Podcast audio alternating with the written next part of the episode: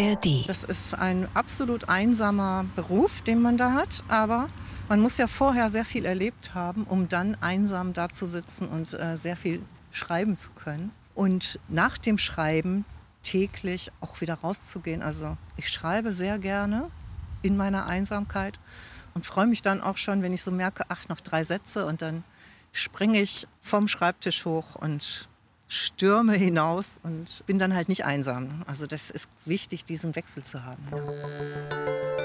Orte und Worte. Der Bücherpodcast vom RBB. Orte und Worte geht ja immer an Orte, die für das Schreiben oder in den Büchern selbst eine Rolle spielen. Und heute fährt Orte und Worte Bus. Und zwar einmal durch Berlin. Mit der Autorin Susanne Schmidt. Die frühere Busfahrerin hat nämlich ihr zweites Buch veröffentlicht und das heißt Please Leave the Bus hier. Stefan, wo seid ihr in den Bus eingestiegen? Ja, Anne-Dore, wir sind in den M19 eingestiegen. Der fährt ja vom Mehringdamm in Berlin-Kreuzberg bis zum S-Bahnhof Grunewald. Auch ein sozialer Querschnitt sozusagen. Und dem Doppeldecker, da hat sie dann erzählt. Und die Stationen ihres Lebens, die sind auch wie eine Busfahrt mit vielen Stationen. Sie ist 1960 geboren, aufgewachsen am Rande des Ruhrpots, kam sie dann 1976 nach Berlin. Sie war schon Erzieherin, Pförtnerin, Drehbuchautorin, Stadtführerin, Social Media Managerin und eben Busfahrerin. Kurz gefasst, was mit Menschen.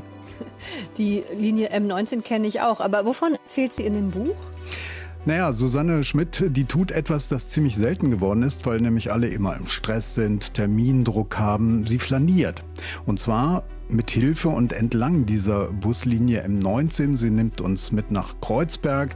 Wenn die Busfahrer an Silvester die Bushaltestellen vor Pulverdampf nicht finden. Sie erzählt vom Sozialpalast in Schöneberg, wo die Armen wohnen, vom Dekoladen an der Potze, den es plötzlich nicht mehr gibt, äh, vom KDW und Stadtmöbeln, die Arme vertreiben sollen. Sie lässt uns teilhaben am Alltag von BVG-Busfahrern und den Fahrgästen.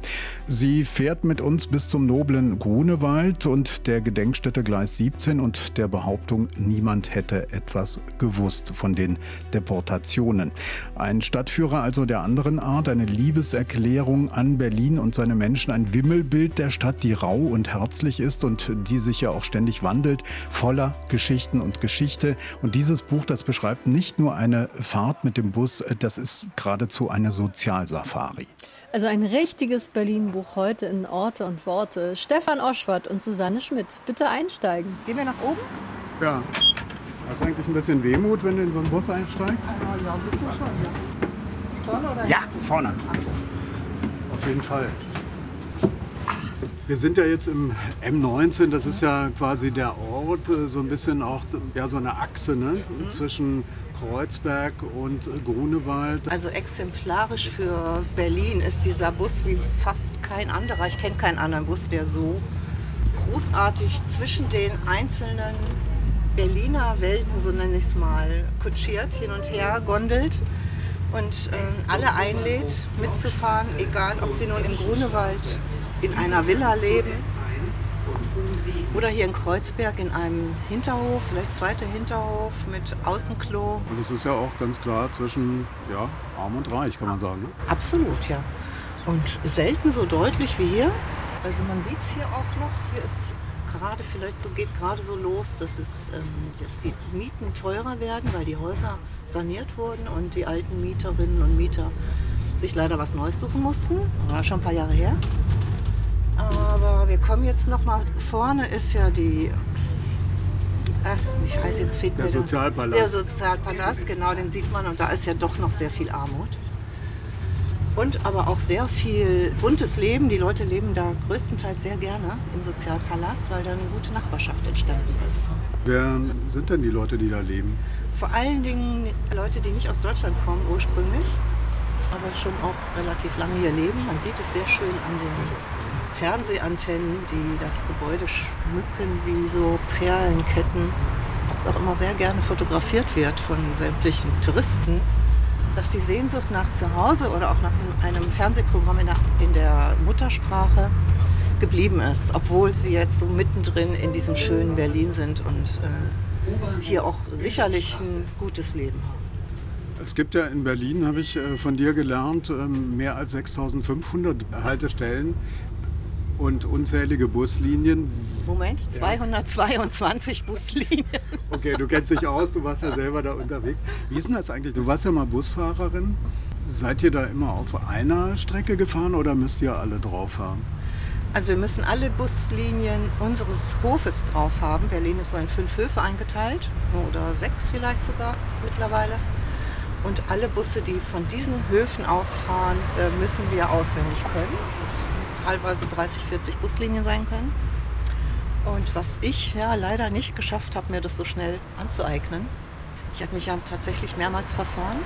Das habe ich auch gelesen, dass dir das passiert ist. Und ähm, ich habe dabei an meine Tante denken müssen. Meine Tante stammte aus dem Dorf in Ungarn und die war verheiratet mit einem Großbauern und das war dann zur Rakosi-Zeit ein Kulake und naja, langer Rede, kurzer Sinn, sie war dann plötzlich alleinerziehend mit äh, zwei Kindern und kam nach Budapest und hat als Busschaffnerin gearbeitet und sie hat erzählt, es war für sie die Hölle. Ne? Sie mhm. kam vom Dorf recht überschaubar und ja. auf einmal in der Großstadt und äh, sie musste kassieren. Oh. Und da war es damals wohl noch so, dass sie von Haltestelle zu Haltestelle ähm, jeweils andere Tarife oh. hatten. Das musste sie alles auswendig lernen. Oh Gott, also wirklich, wer sich das ausgedacht hat. Ich schätze, das sind lauter Leute, die selber überhaupt keine Ahnung vom Leben außerhalb ihrer Bürowände haben. Da, äh, wer soll sich sowas merken können? Das ist fast unmöglich, wenn man da nicht schon zehn Jahre drin arbeitet. Äh, ähnlich ist es ja hier mit den Bushalte Linien, Busstrecken, Linienstrecken.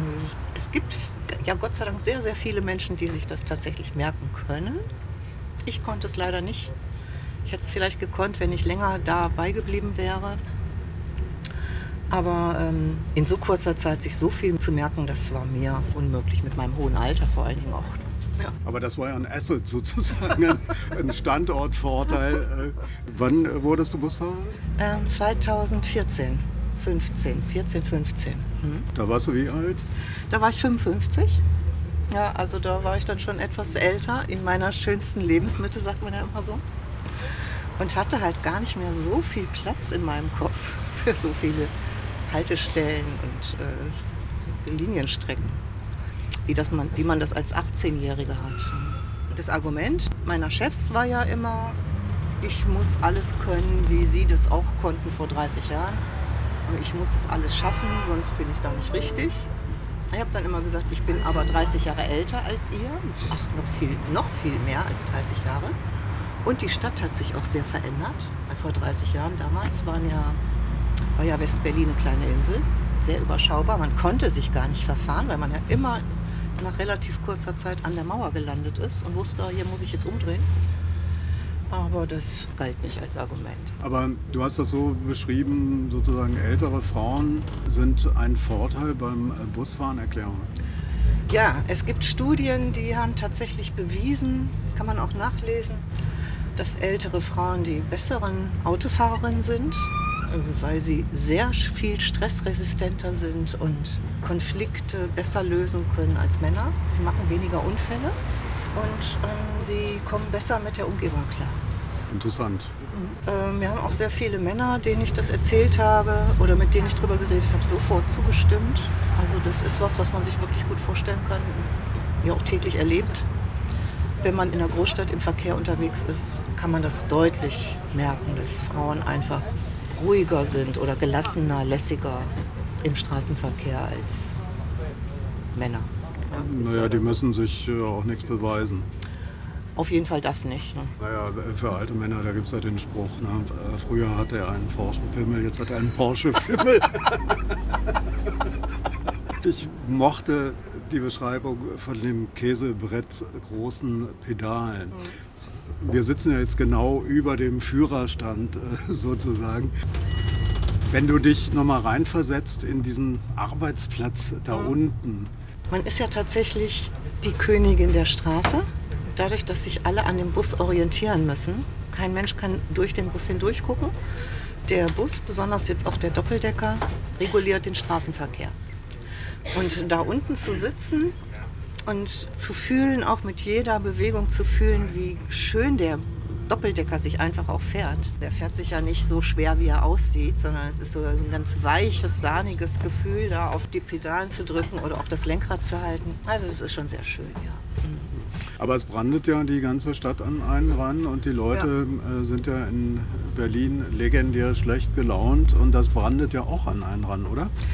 Also das brandet natürlich viel mehr an einen ran, als sich jeder Fahrgast denken kann. Weil man ist ja nicht nur draußen immer ein Ärgernis für alle, die schnell vorbei wollen, sondern auch drin, weil man ja immer zu spät kommt und äh, jeder Fahrgast natürlich denkt, äh, da ist die Busfahrerin dran schuld. Diesen Zusammenhang zwischen zu viel Verkehr, zu wilder Fahrerei und zu spät ankommenden Bussen ist einfach nicht in den Köpfen der Leute drin, leider. Und deswegen kriegt man es immer ab. Aber ich habe mir immer gedacht, denke ich auch heute noch, die Leute haben ja recht, sich zu beschweren, sauer zu sein. Die haben Termine, die müssen irgendwo pünktlich da sein, die müssen sich auf die Busse verlassen können. Natürlich, sie haben ja keinen, mit dem sie drüber reden können. Also reden sie mit mir. Und allein die Tatsache, dass ich denen immer recht gegeben habe, weil ich das äh, verstanden habe, hat schon sehr, sehr viel Aggression oder auch Wut oder Enttäuschung über den späten Bus besänftigt. Ja, also ein bisschen mehr Verständnis füreinander, es macht sehr, sehr viel aus. Hat es geholfen, dass du als Erzieherin vorher gearbeitet hast? Äh, das hilft mir mein ganzes Leben lang, weil ich da ja wirklich tolle Sachen gelernt habe und auch ähm, verstanden habe, wie das miteinander besser funktioniert. Also dass es einfach wichtig ist, dass man sich gegenseitig respektiert, auch wenn man sich nicht mag zum Beispiel. Oder wenn gerade verquere Interessen ein gemeinsames Vorwärtskommen verhindern. Das ist, ja, das hat mir sehr geholfen. Ja. Da kann ich mich jetzt nachträglich nochmal beschweren. Ich fand es immer entwürdigend, auf diesen winzig kleinen Holzstühlen zu sitzen bei den Elternabenden in der Kita.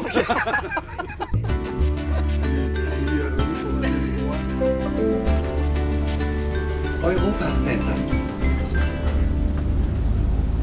Da sind wir jetzt schon beim heiteren Beruf verraten. Also du warst Erzieherin, du warst Stadtführerin, du hast Drehbücher geschrieben und äh, du warst Social Media Managerin und Busfahrerin. Wird es dir schnell langweilig oder wie kommt?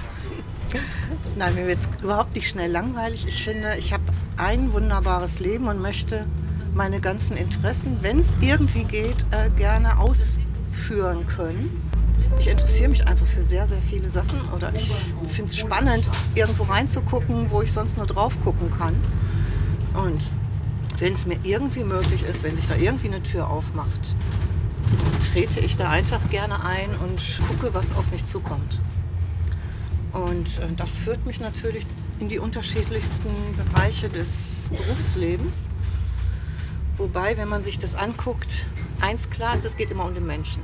Ich würde jetzt nicht interessieren, zum Beispiel im Finanzamt zu arbeiten. Da wäre ich völlig ungeeignet für.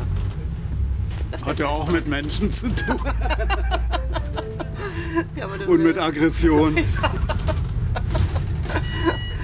ja, aber das wäre nur wirklich nichts für mich. Nee. Also in gewisser Weise ist das ja wie so eine Perlenschnur, könnte man auch vergleichen mit einer Busfahrt durchs Leben. Kann man machen, ja. Sehr schöner Vergleich, ja. Weil es sind ja verschiedene Haltestellen, an denen man im Leben ein- oder auch aussteigt und sich je nachdem danach erstmal auf eine Bank setzen muss, um auszuruhen oder auch einfach fröhlich weiterhüpft zum nächsten. Was ich an dem Buch mochte, das ist so dieses Flanieren. Ne? Das ist ja typisch Flanieren und dann die Begegnung mit Menschen und ähm, so ein bisschen auch dieses Kammerspielhafte in dem Bus. Wie bist du darauf gekommen, das so zu machen? Ich beobachte sehr gerne. Ich beobachte unglaublich gerne alles, was um mich herum ist. Ohne das zu werten, das ist ganz wichtig. Und ähm, im Bus kann man das einfach sehr gut, weil alle Leute hier einsteigen und sich sicher fühlen dadurch entwickeln sich Situationen, die man eigentlich, ich glaube, ich wüsste nicht, in welcher anderen Umgebung solche Situationen möglich wären, mitzuerleben oder auch mitzugestalten, als im Inneren eines Busses. Mhm. Dass ich das dann natürlich äh, mir notiert habe, was ich alles erlebt habe, was alles so passiert ist. und äh, in meinem neuen Buch ähm, aufgeschrieben habe. Als Autorin ist das ja so, ne? dass man das Leben, was man um sich herum hat und wichtig findet, notiert und aufschreibt. Also das war gar nicht so eine große Idee von mir, sondern es ist eigentlich mehr eine Selbstverständlichkeit, dass man das einfach mal wahrnimmt und auch wertschätzt. Vor allen Dingen das, dass man diese vielen verschiedenen Interaktionen der unterschiedlichsten Menschen im Bus wirklich wertschätzt. Und ich finde, das passiert viel zu selten. Äh, ja, und es ist ja eigentlich äh, quasi eins der letzten Reservate, äh, wo sich alle treffen. Sonst leben wir ja immer mehr in Blasen und Ghettos. Das fängt ja schon bei den Kindern an. Bei mir in der Schule, da saß der Sohn vom Postler, da saßen die Kinder von den Bauern aus den Eifeldörfern und da saßen die Kinder von den Apothekern, Ärzten, ja. sonst wie. Also viel gemischter, als das heute ja. ist, scheint mir. Das war in meiner Schulzeit ganz genauso. Es wurde gar nicht aussortiert. Alle Kinder kamen in eine Klasse und haben das Gleiche gelernt. Was sie dann später daraus gemacht haben, war ja was anderes. Aber dieses frühe Gucken, ich möchte hier in meiner Blase bleiben und ich möchte, dass meine Kinder genau auf diese eine Schule gehen und auf keine andere. Ist schon eine seltsame Entwicklung eigentlich.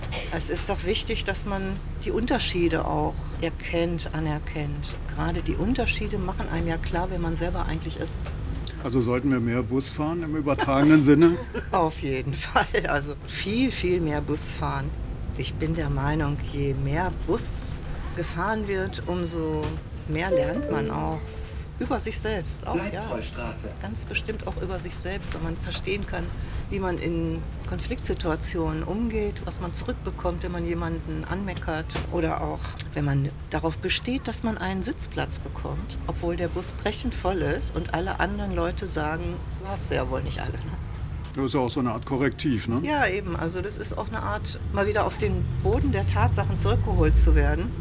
Und zwar auf so eine ganz charmante, sehr direkte Art, wo man sagen kann, ja, okay, hast recht.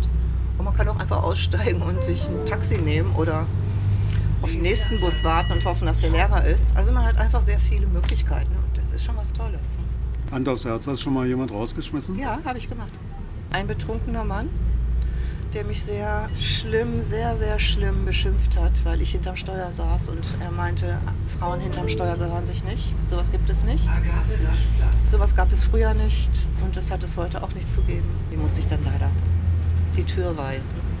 In deinem Buch lädst du ja auch neue Fahrgäste ein, nämlich hochrangige Politiker. Was könnten die lernen? Also ich habe schon so oft drüber nachgedacht. Wenn gerade die hochrangigen Politiker, wenn die sich nicht so abschotten würden von uns, von unserer Gesellschaft, für die sie ja arbeiten und also lieber im Bus fahren würden, statt in ihren Limousinen gefahren werden, äh, würden sich sehr, sehr viele politische Probleme, Aufgaben, Arbeiten, vielleicht sogar auch das eine oder andere Gesetz sehr äh, gesellschaftlich direkter und passender gestaltet. Auf jeden Fall. Warum? Es gibt doch nichts Schöneres, als mittendrin zu sitzen, inmitten der Menschen, für die ich mein ganzes Herzblut gebe als Politiker und ich auch sehr gut bezahlt werde übrigens. Man könnte ja beides machen. Sie könnten ja beides benutzen. Das Verkehrsmittel für alle, das ja völlig völlig deutlich und klar macht, wie Demokratie funktioniert. Und für wirklich spezielle Sachen dann halt ihre Limousine. Also ich verstehe es nicht. Ich würde mich sehr freuen, wenn jetzt hier plötzlich Herr Spahn eintreten würde oder auch, wen haben wir noch so? Also selbst ein Bundeskanzler könnte doch einfach Bus fahren. Was würde ihm passieren? Nichts. Na gut, das ist ja auch eine Sicherheitsfrage. Das natürlich auch, aber wie gesagt, was soll im Bus passieren? Die sind ja hier nicht alleine. Hin und wieder könnten sie ruhig Bus fahren. Ja, bin ich ganz sicher. S-Bahnhof Hallensee. Wir müssen jetzt natürlich noch über das Schreiben reden. Wie bist du denn zum Schreiben gekommen?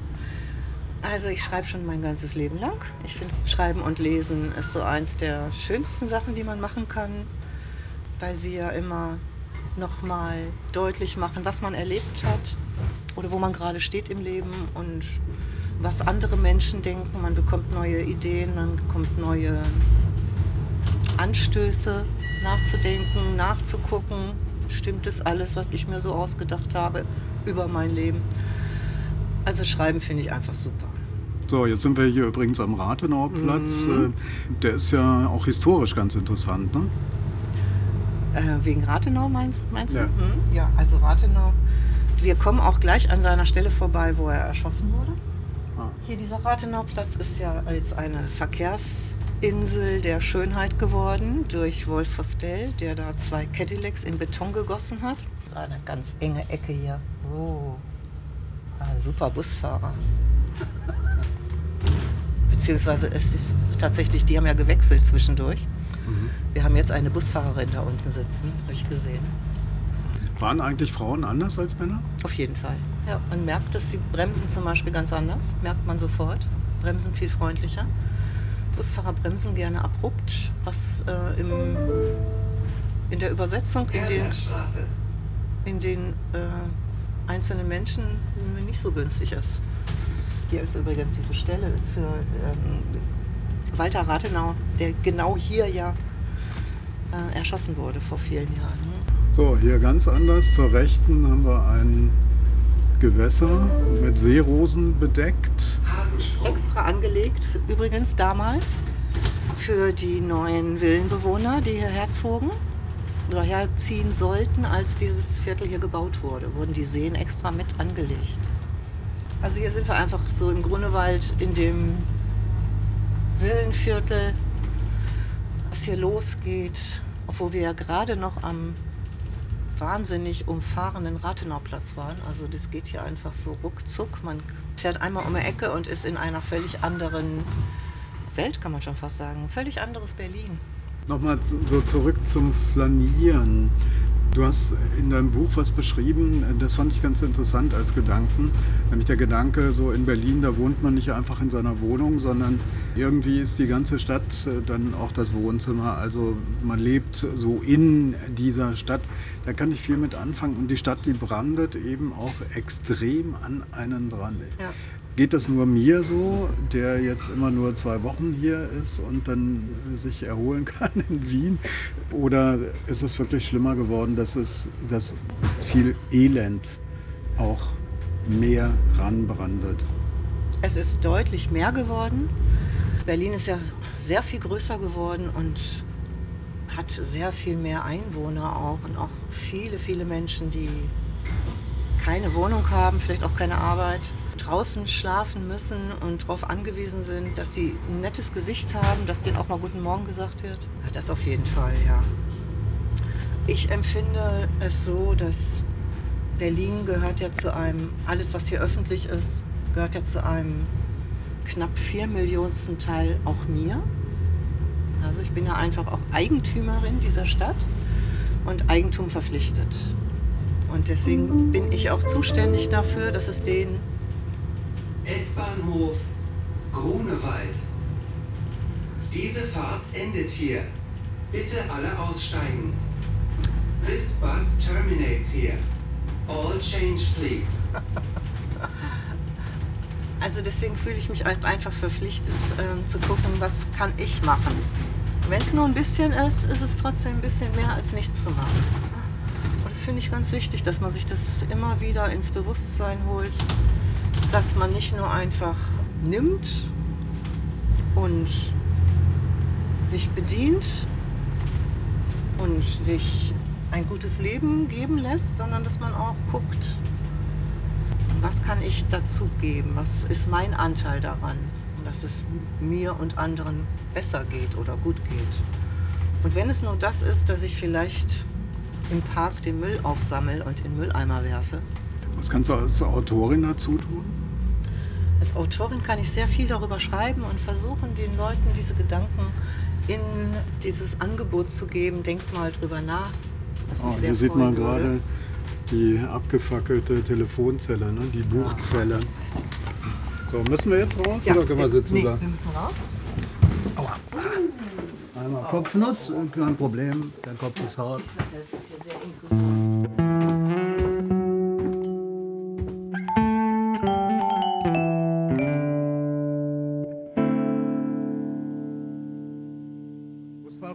Mutter jetzt Pause. Was macht die in der Pause? Na, die hat jetzt viel zu tun. Die muss jetzt genau aufschreiben, wo sie langgefahren ist. Tatsächlich auf Zettel mit einem Bleistift.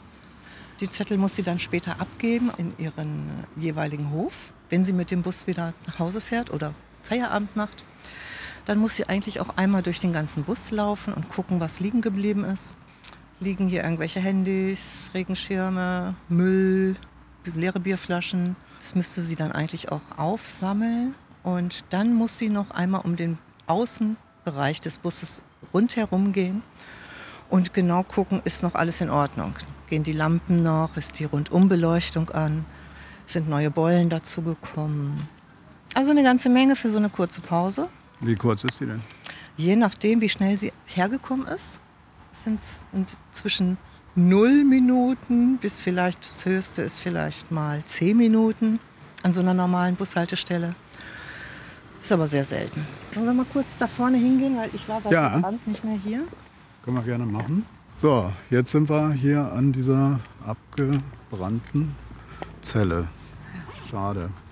Naja, nicht schade, sondern also wirklich schrecklich, weil es ist ja ein rechtsradikaler Anschlag gewesen, ein Terroranschlag von einem Menschen, der diese Zelle, die ja gefüllt war mit Büchern, hauptsächlich mit Büchern über den Nationalsozialismus und den Holocaust. Ja, dieser eine Mann, der dachte, das passt hier nicht hin, das will er nicht haben.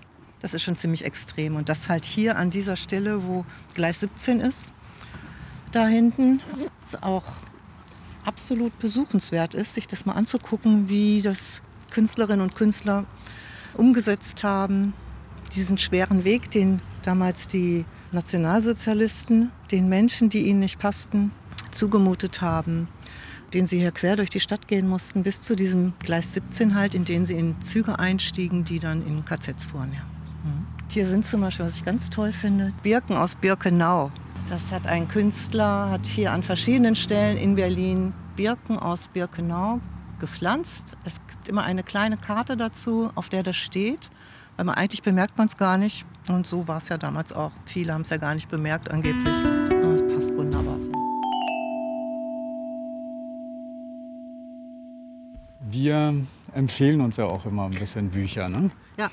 Fange ich mal mit dir an, Ladies First. Was hast du mir mitgebracht? Ich habe dir mitgebracht ein Buch, was ich jetzt tatsächlich schon zweimal in den letzten zwei Monaten gelesen habe, und zwar Das Café ohne Namen von Robert Seethaler. Warum das? Es ist ein Buch über das einfache Machen, was mich sehr fasziniert. Es berührt mein Herz sozusagen und meine Seele.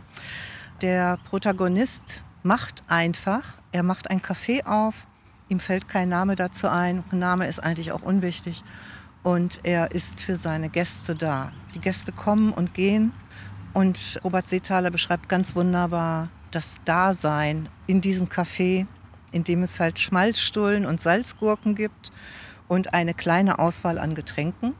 Und das Großartige an diesem Buch ist, in meinen Augen, dass sonst nichts passiert. Also dass gar kein Wille da ist, irgendein großes Drama zu beschreiben oder eine große Katastrophe oder auch irgendeine riesige Liebe, sondern einfach nur Tag für Tag dieses Dasein der Gäste, für die der Wirt wunderbar sorgt. Wieder so eine Art Wimmelbild wie der Bus. Ne? Also da, da gibt es einen Ort und wieder so ein Kammerspiel und ganz viele Leute. Stimmt, das ist mir gar nicht so aufgefallen bisher. Ja, stimmt, was du sagst. Äh, Das ist einfach genau wieder das, viele Menschen in einer festen Umgebung, was machen die, was passiert da? Das ist einfach das Interessante, das ist auch in meinen Augen das wahre Leben. Weil da werden die Gefühle ausgetauscht, da werden die Meinungen gebildet, da ist man füreinander da oder streitet sich und geht zur Tür rein, bleibt gerne drin und wenn man wieder rausgeht, hat man auf jeden Fall mehr mitgenommen, als man vorher hatte. Dein Buch, ja, ist ja auch ein Wimmelbild. Das beschreibt ja eigentlich auch die Stadt. Also über die Menschen, die in so einem Bus zusammengepfercht sind, also an einem geschlossenen Raum. Ich ähm, habe lange überlegt, was könnte ich dir denn empfehlen? Ähm, ich mag ja dieses Flanieren und dann fiel mir ein Buch ein, das jetzt gerade frisch äh, rauskommt. Mhm. Raus, ja, im September kommt es raus. Mhm. Ähm, von Ines Bayard. Das ist eine junge Französin, die lebt in Steglitz. Mhm. Und das Buch heißt auch Steglitz. Ah. Und es geht da um eine Frau, die ist verheiratet mit einem Architekten und ähm, ist so das Beiboot irgendwie so eine Art Möbelstück mhm, mhm, in der Wohnung, voll auf die Bedürfnisse dieses Mannes ausgerichtet. Und ähm, der fährt dann an die Küste zu irgendeinem Projekt und ihr Bruder holt sie dann ab, weil er schon weiß, das ist das Ende dieser Ehe. Mhm.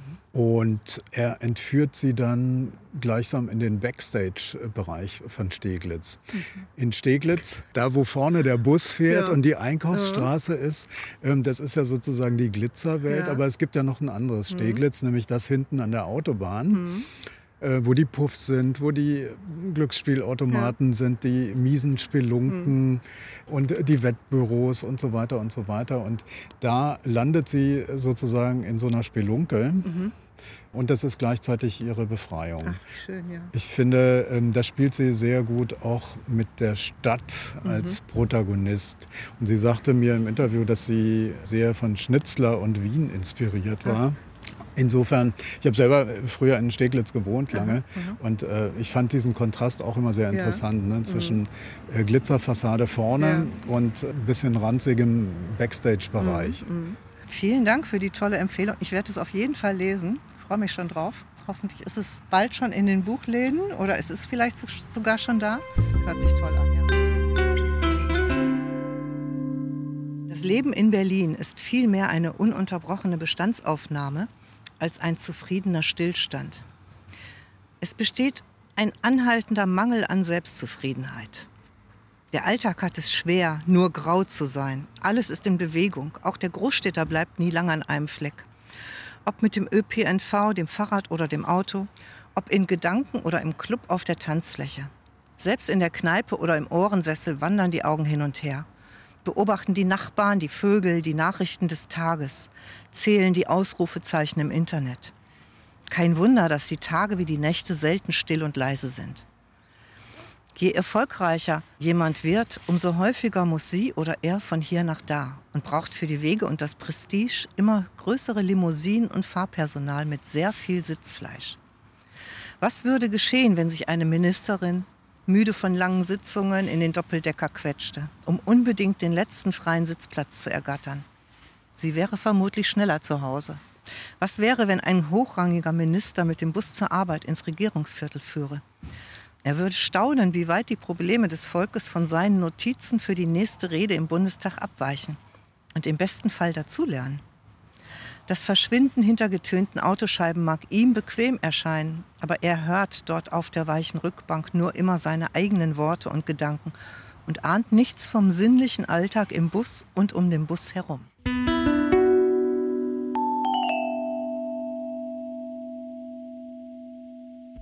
jetzt schon über Bücher reden, es ist ja auch nicht egal, was man liest. Ne? Hm. Und die Art Literatur, die du schreibst, das ist ja das Beobachten, das Flanieren, das ja, Wimmelbild, ähm, so ein bisschen auch eine Stadt abbilden, die Stadt als irgendwie auch Protagonist ja. und die Menschen machen die äh, Stadt. Was liest du denn? Äh, ist das auch was, was du bei der Lektüre interessant findest, solche Art Bücher?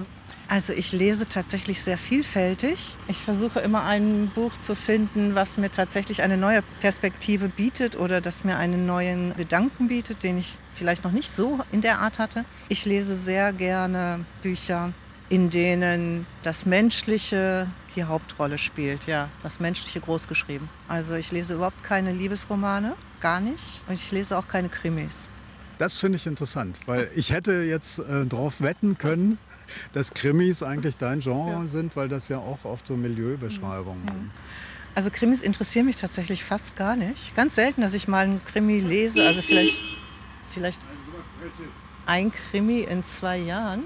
Ich mag diese Lust an der Gewalt überhaupt nicht. Das ist für mich ein Problem. Ich gucke auch ganz selten Krimis. weil ich das nicht verstehe, wo die Unterhaltung ist, wenn Menschen umgebracht, gequält, entführt, gefoltert werden. Das geht mir immer zu nah, damit kann ich nicht gut umgehen. Hier ist ja was los. Der Busfahrer kommt ja dann wieder zu seiner Pause eben zu spät. Pause ist praktisch vorbei für ihn, weil er jetzt hier steht, weil sich da einer ins absolute Halteverbot gestellt hat und der Busfahrer nicht dran vorbeikommt. Was ist eigentlich die typische Berufskrankheit von Berliner Busfahrern und Busfahrerinnen? Rücken und Beine. Also Rücken ja, weil es ständig sitzen ist und durch die Rückenprobleme auch Beinprobleme. Also viele haben Schwierigkeiten, gerade zu laufen.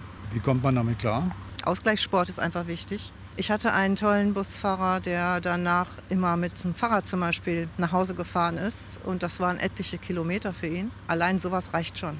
dass man jeden Tag auch ein bisschen körperliche Bewegung hat und nicht nur den Bus bewegt. Du hast ja zwei Bücher geschrieben, ne? Ja. Also ich habe zwei Bücher geschrieben und ich habe Gedichte geschrieben, Kurzgeschichten, aber nicht in Büchern veröffentlicht. Und dadurch hast du ja jetzt auch Kontakt äh, zum Literaturbetrieb. Das erste Buch war ja ein Mordserfolg, 25.000, ne? Bestseller. Ja, das erste Buch, das war super. Sehr überraschend für mich, dass der Erfolg so groß war. Es hat unheimlich viel Spaß gemacht, natürlich. Man freut sich einfach sehr, dass die viele Arbeit, die man in so ein Buch reinsteckt, auch zu so vielen schönen Begegnungen geführt haben. Geführt hat, ordentliches Deutsch sprechen. Das war einfach sehr schön, ja. Und wie würdest du den Betrieb beschreiben? Den Literaturbetrieb? Wie, wie, ah, jetzt drängt er auf seine Pause. Na, hinter ihm, die Busse können ja auch nicht. Guck mal, die stehen ja, ja da schon Schlange. Hier kann ja jetzt keiner mehr weiterfahren. Das heißt, die ganze Linie kommt zu spät. Aber zurück zum Literaturbetrieb. Ich finde, das ist ähm, ein durchaus vielseitiger. Ich bin jetzt hier gerade ein bisschen abgelenkt. kann man nur die Polizei holen. Nee, der stand schon die ganze Zeit da. Also was ich toll finde, ist hautnah mitzuerleben, dass Literatur so wertgeschätzt wird. Das ist einfach unglaublich schön für mich zu erleben, dass das geschriebene Wort, dass das Buch, egal ob es von mir ist oder von jemand anderen, eine große Wertschätzung erfährt in Deutschland. Dass Buchhändlerinnen und Buchhändler sich so viel Mühe geben, die Bücher schön zu präsentieren in ihren Regalen und dass sich Lesungen, Veranstalter für Lesungen sich so große Mühe geben, die Lesungen sowohl für die Autorin und den Autoren als auch fürs Publikum so angenehm wie möglich zu gestalten, dass sich immer alle freuen, dass da ist ein neues Buch auf dem Markt oder kommt eine Autorin und liest was vor und das ist einfach ganz toll, finde ich. Also Aber die Tätigkeit des Schreibens ist ja schon so ein bisschen einsam, oder? Das ist sehr einsam.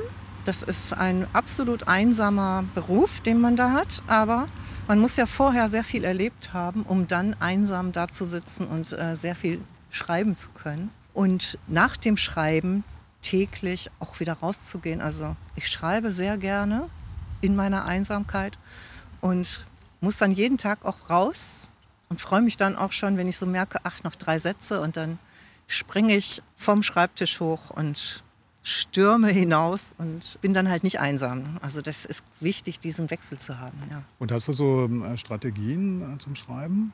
Wie meinst du? Oder so Routinen wie Thomas Mann morgens um 8 äh, mit der Stechuhr so, bis mittags.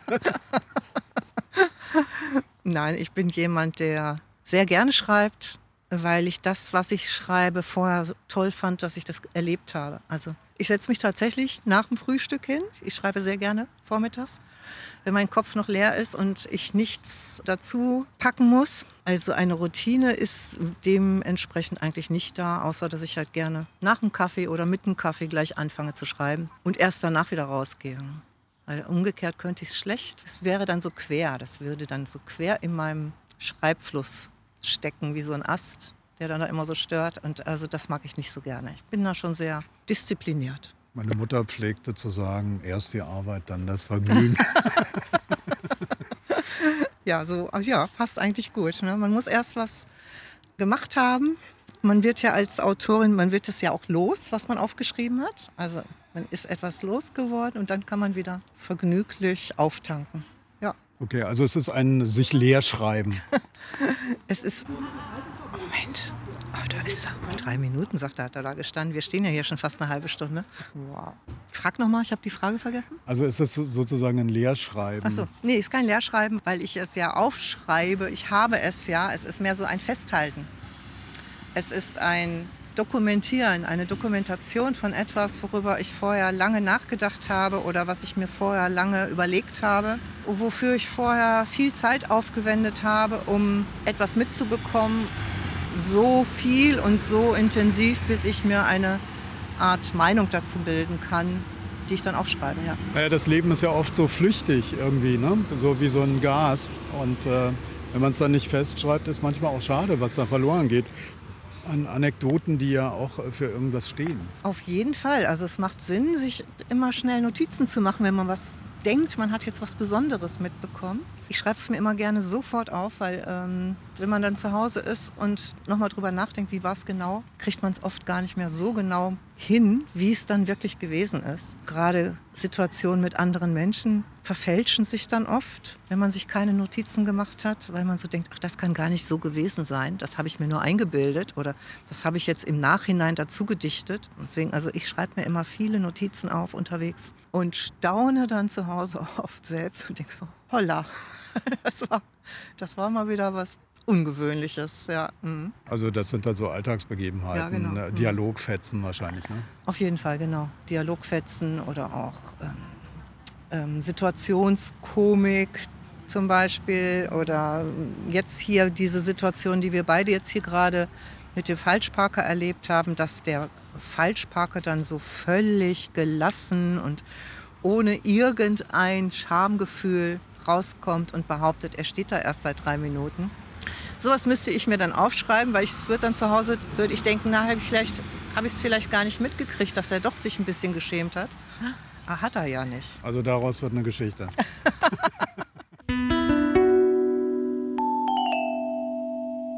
Muss man noch Taschenkontrolle machen. Also in deinem Buch hast du ja schon beschrieben, du hast die Wasserflasche dabei. Mhm. Jetzt ist ein Buch dabei, dann hast du da Kugelschreiber und ein Notizbuch, genau, oder? Das stimmt, ja. Mhm. Und eine Lampe habe ich immer mit. Wofür ist die? Lampe ist immer wichtig in Berlin, weil es gibt hier viele dunkle Ecken, die unbeleuchtet sind. Und da ist es immer sehr gut, wenn man eine Lampe mit hat. Es ist ja auch immer jetzt in den Smartphones eine Lampe drin, aber das Smartphone kann ja auch schnell mal geklaut werden. So eine Lampe interessiert ja keinen. Da kann man auch mit zuschlagen. Auch ja, auch eine gute Idee. Oh, so eine Merkleit, die wiegt ordentlich was. Ja. ja, so eine habe ich leider nicht, aber meine ist sehr, sehr hell und äh, das ist schon gut. Das ist schon gut zu haben, ja. Mhm. Dass man weiß, wo man langläuft und man kann auch mal jemanden ins Gesicht leuchten, wenn es sein muss. Es gibt halt wirklich viele erstaunlich dunkle Ecken in der Stadt, wo man gerade als Frau vielleicht nicht so gerne langläuft. Man muss aber lang gehen, weil es auf dem Weg liegt. Und da ist so eine Lampe wirklich immer ein gutes Hilfsmittel, ja. Mhm. mhm. Das äh, fand ich auch interessant, dass du mich da mitgenommen hast, äh, sozusagen Berlin äh, aus der Perspektive einer Frau, die mhm. ist natürlich anders. Mhm. Ich habe oft gemerkt, wenn ich in Berlin unterwegs war, ich laufe hinter einer Frau und dann drehte die sich mhm. um und wurde nervös. War überhaupt nicht meine Absicht. Ja. Aber wenn du es bemerkt hast, wäre nett gewesen, wenn du einfach stehen geblieben wärst oder du hättest vielleicht die Straßenseite gewechselt. Mache ich dann. Ja, das ist schön. Ja, das ist einfach wichtig, das zu bemerken, dass man jemandem anderen gerade eine Unsicherheit entgegenbringt, die, wenn sie nicht nötig ist, eben abgestellt werden kann ganz schnell. Und diese Sorge oder diese Unsicherheit der Frau, die dann vor dir läuft, die ist ja berechtigt. Das darf man nie vergessen. Für Frauen ist es oft sehr anstrengend, von A nach B zu gehen mit dieser ständigen Sorge im Kopf. Wer läuft hinter mir? Wem komme ich entgegen? Wo kann ich äh, Hilfe suchen? Welchen Umweg kann ich nehmen? Ich habe in meinem Buch zum Beispiel diese Stelle geschrieben, wo ich abends woanders lang gehe als morgens und Holger, mein Kumpel, den ich da habe, ganz verwundert ist und sagt, wieso gehst du denn jetzt hier lang? Wir sind doch vorhin da lang gegangen. Und, und das für mich eine völlig unnötige Frage ist, weil wie bekloppt kann ich sein, abends im Dunkeln diese Strecke zu nehmen, die ich tagsüber ganz selbstverständlich nehmen kann. Und wie seltsam ist es, dass mein Freund das gar nicht mitbekommt, dass er das gar nicht weiß, dass er das erst durch diesen Zufall, dass wir da zusammen langgegangen sind, mitbekommt, dass es tatsächlich Umwege gibt für mich, die es für ihn nicht gibt. Ich würde auch nicht nachts durch den Park gehen und schon gar nicht durch den Görlitzer. Okay. okay. Nächstes Projekt? Ja. Hast du schon? Ja, ich fange gerade an. Es wird ein weiteres Buch geben. Mehr möchte ich dazu aber noch gar nicht sagen. Autoren schreiben Bücher. ja, genau. ja, und ein bisschen Platz ist ja immer noch im Regal für ein neues Buch. Diese Fahrt endet hier. Bitte alle aussteigen. This bus terminates here. All change, please. Ja, und jetzt aussteigen bitte. Endstation. Wie war die Busfahrt mit Susanne Schmidt, Stefan? Ja, angenehm. Wir haben uns in Kreuzberg getroffen, saßen ganz oben im Doppeldecker, guckten da durch die Scheibe und irgendwie sitzt sie immer noch auf dem Kutschbock. Sie hat gemerkt, dass die Fahrer wechselten. Das war mir zum Beispiel gar nicht aufgefallen. Und am S-Bahnhof Grunewald, da hatte einer im Wendekreis sein Auto geparkt. Kein Bus kam rum, Gehupe. Und Susanne Schmidt, die wusste natürlich sofort, was das heißt, nämlich die Pause der Busfahrer geht damit flöten. Aha, du hast jetzt also Geheimwissen der BVG. Sozusagen. Und wie gefällt dir das Buch? Was ich daran mag, das ist das äh, Sujet, dieses ähm, Reportagehafte. Eine Busfahrt, die ist ja wie ein Kammerspiel und hier treffen alle aufeinander, arm und reich und das erzeugt Reibung. Reibung wiederum erzeugt Wärme und es wäre gut, wenn es davon mehr gäbe. Lou Reed, der hat ja solche Alltagsbeobachtungen in New York in Musik gegossen. Susanne Schmidt macht es eben in Buchdeckeln. Sie ist eine gute Beobachterin und jeder von uns hat ja auch diese komischen Situationen im Bus schon erlebt erlebt, wenn dann durchs Bordmikrofon eine fetzige Replik kommt, um die Fahrgäste zur Raison zu bringen. Das ist eben Berlin. Und Susanne Schmidt, die ist eine gute Chronistin der Berliner Schnauze. Man merkt, dass sie Menschen mag und auf Menschen zugeht. Und wer in Berlin lebt, äh, der wird mit dem Kopf nicken. Kenneck, Wer die Stadt nicht kennt, für den ist das ein Reiseführer der besonderen Art.